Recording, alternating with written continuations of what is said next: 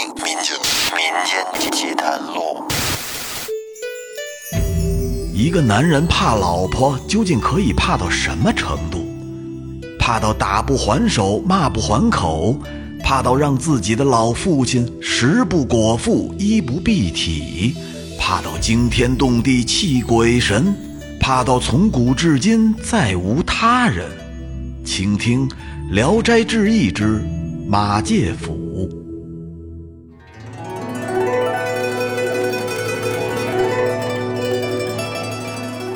欢迎收听新的一期《民间奇谈录》，我是老岳。咱们这一期接着说《聊斋志异》之马介甫。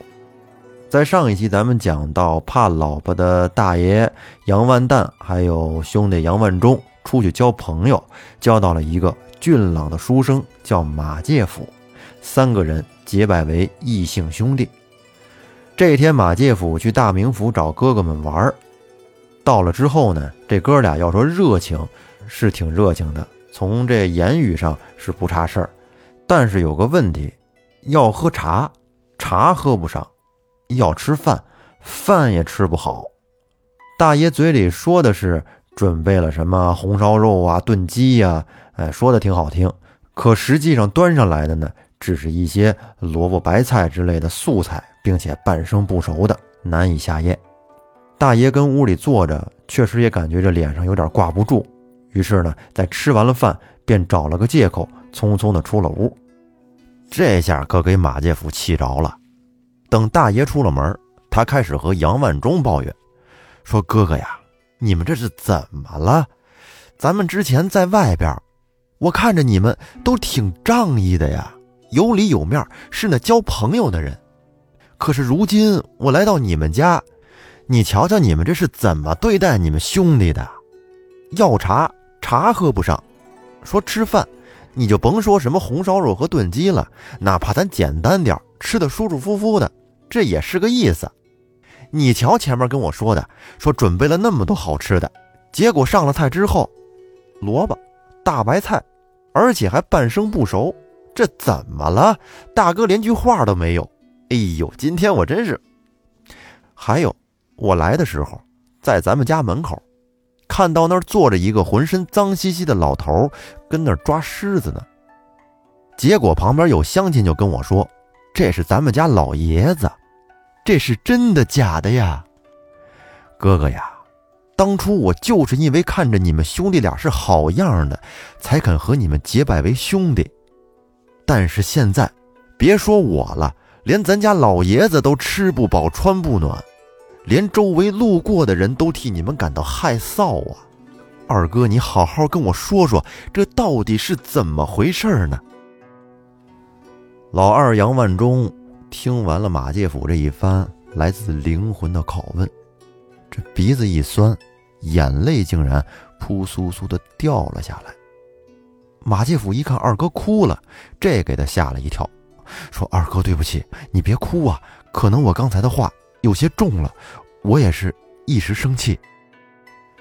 这时，杨万忠叹了一口气，说道：“哎，兄弟，既然咱们话都说到这个份儿上了，我就实话跟你说了吧。你哥哥我心里苦啊。要说我们家条件是还可以，但是……”家门不幸，我遇到了一个凶悍的嫂子。我这个嫂子在娘家的时候就是出了名的厉害。这嫁过来之后是变本加厉，是个敢拉着我大哥去跳河的主。我哥哥他生性懦弱，十分的惧内。总是被摧残，老是挨抽，平时连口饭都吃不上啊！他只能吃剩饭。就是你二哥我，说实话，也挺怕他的。你之前来的时候，在门口看见的那个老头，那就是我们的父亲。我们一家人，在你嫂嫂的威力下。是饱经折磨呀，为什么你来了之后没有可口的饭菜，也没有茶喝？因为我们平时也吃不上啊。兄弟，要不是咱们之前结拜过，我是断然不敢和你说出这些家丑的。你就多多理解吧。马介甫听完之后，大吃一惊：“啊，竟然还有这样的嫂嫂！这种事儿我可是听所未听，闻所未闻。二哥，你为什么就不能出面制止一下呢？”兄弟呀，都说老嫂比母，那些话我不能说呀。二哥，这样。我本来想的是，来这儿看看你们，明天一早就走。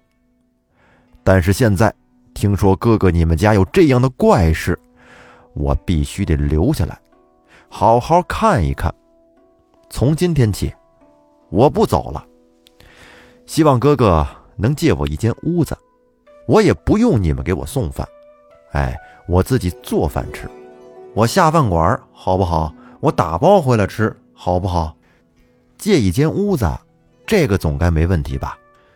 杨万忠说：“这个没问题呀，咱们家就是屋多。”然后马介甫说：“除了这个，我还有一个要求。”杨万忠说：“贤弟有什么要求，只要我们兄弟能做的，在所不辞。”得了，二哥，我也不为难你们，这不是什么难事儿。我在这住是住，不但我住。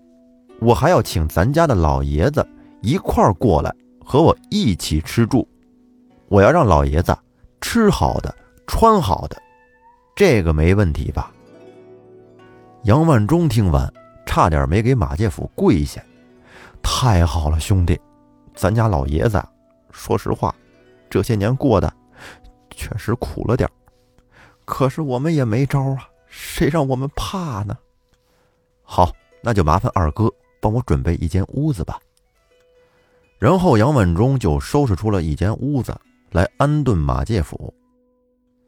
再说大爷杨万旦，这朋友来了，今天没有招待好，这让他心里感觉很过意不去。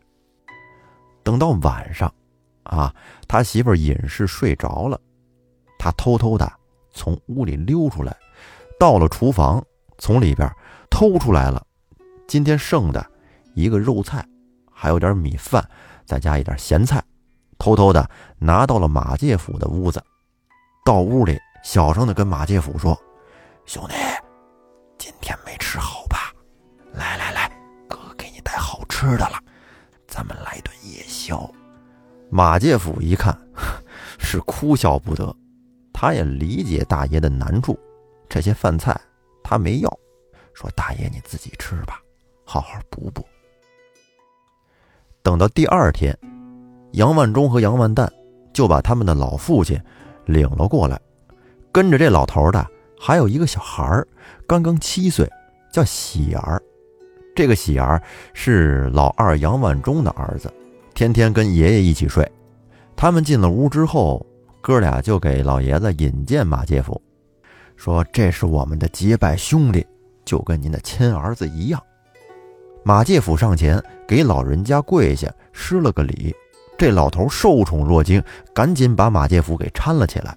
马介甫说：“老人家，从今天开始，您就来我这儿，跟我一起吃饭，一起住。来，您看这个，这是我给您准备的新衣服。”这老头一看，哎呦，这衣服可真好啊！我都多少年没穿过新衣服了。这衣服怎么着？是直接往身上穿啊？这太新了，还有点不会穿呢。啊，您把之前的旧衣服脱下来，这个不要了，咱们呀以后就穿新的。还有喜儿，你也有新衣服，以后啊咱们每天都吃好吃的，好不好？这爷俩都套上新衣服，高兴的不得了。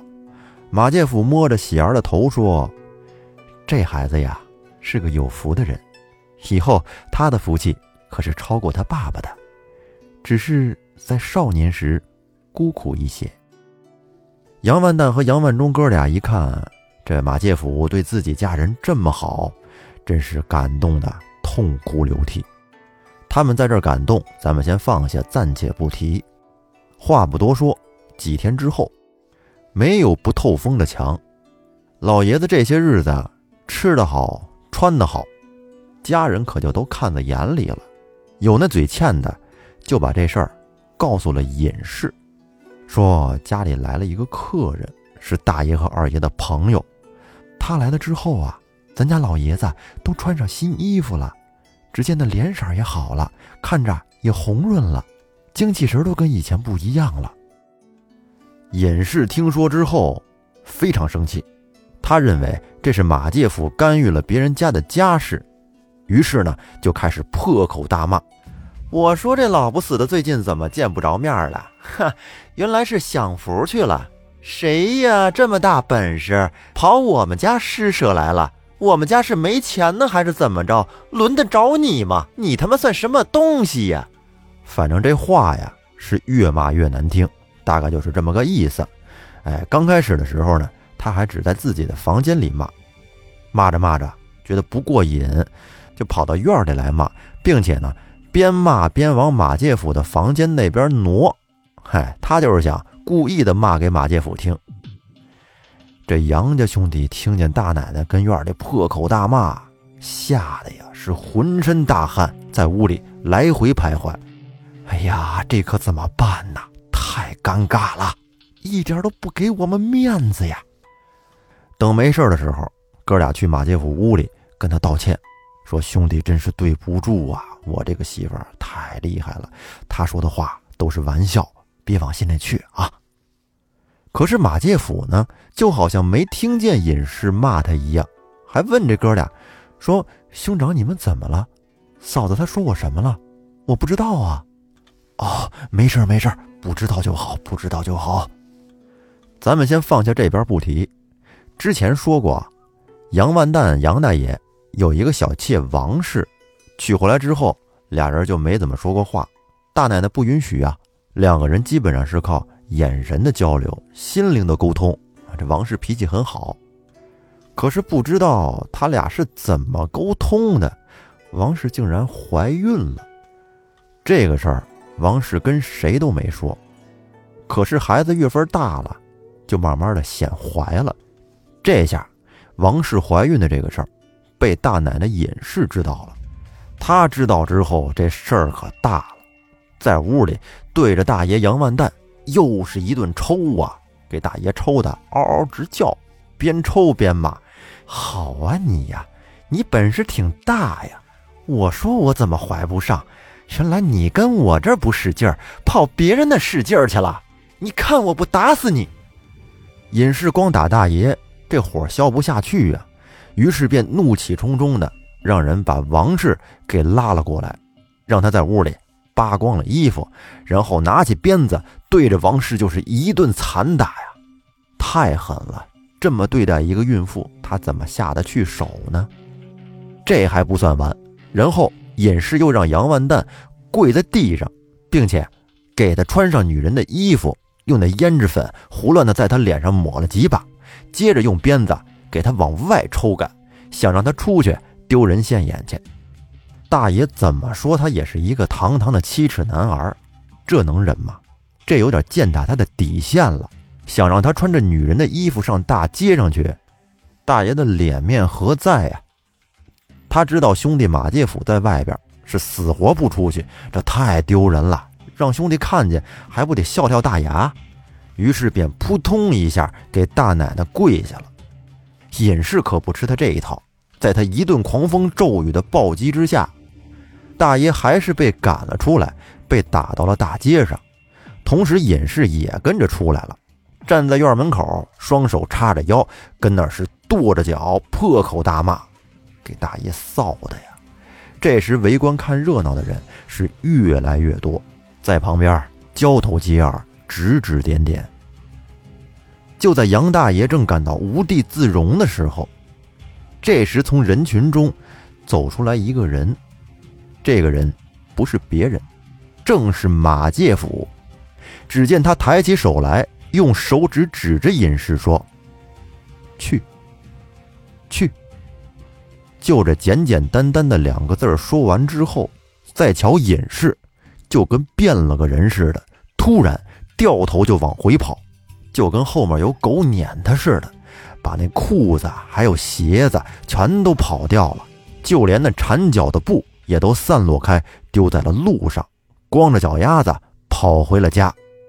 进屋之后，大奶奶就跟丢了魂似的，面如死灰，呆坐在那儿，一动也不动。过了一会儿，侍女给大奶奶拿来了鞋袜，给她穿好了。这时尹氏才嚎啕大哭。这个场景，家里人可是从来都没见过，也没人敢问。再说外边，马介甫拉过来杨万蛋，帮他脱下了女人的衣服，给他擦了擦脸。但是杨万蛋却挣扎着拒绝了马介甫，他很害怕这衣服掉了。这要是让大奶奶知道了，又得是一番毒打。但是马介甫可不听那一套，强行的给大爷把这女人的衣服脱了下来。杨万蛋进了屋之后，跟那是坐立不安。哎呀，这可怎么办呢？这可怎么办？这衣服我自己脱下来了，没有他的允许，我脱下来，这是要受惩罚的呀。马介甫就安慰他说：“兄长，没事儿。”别担心，你直接回去就行。兄弟，我保你安全。大爷说：“真的吗？那我回去试试。”马介甫说：“不用试，回去吧，踏实的。”于是杨万蛋出了门，和下人打听大奶奶现在在屋里什么情况。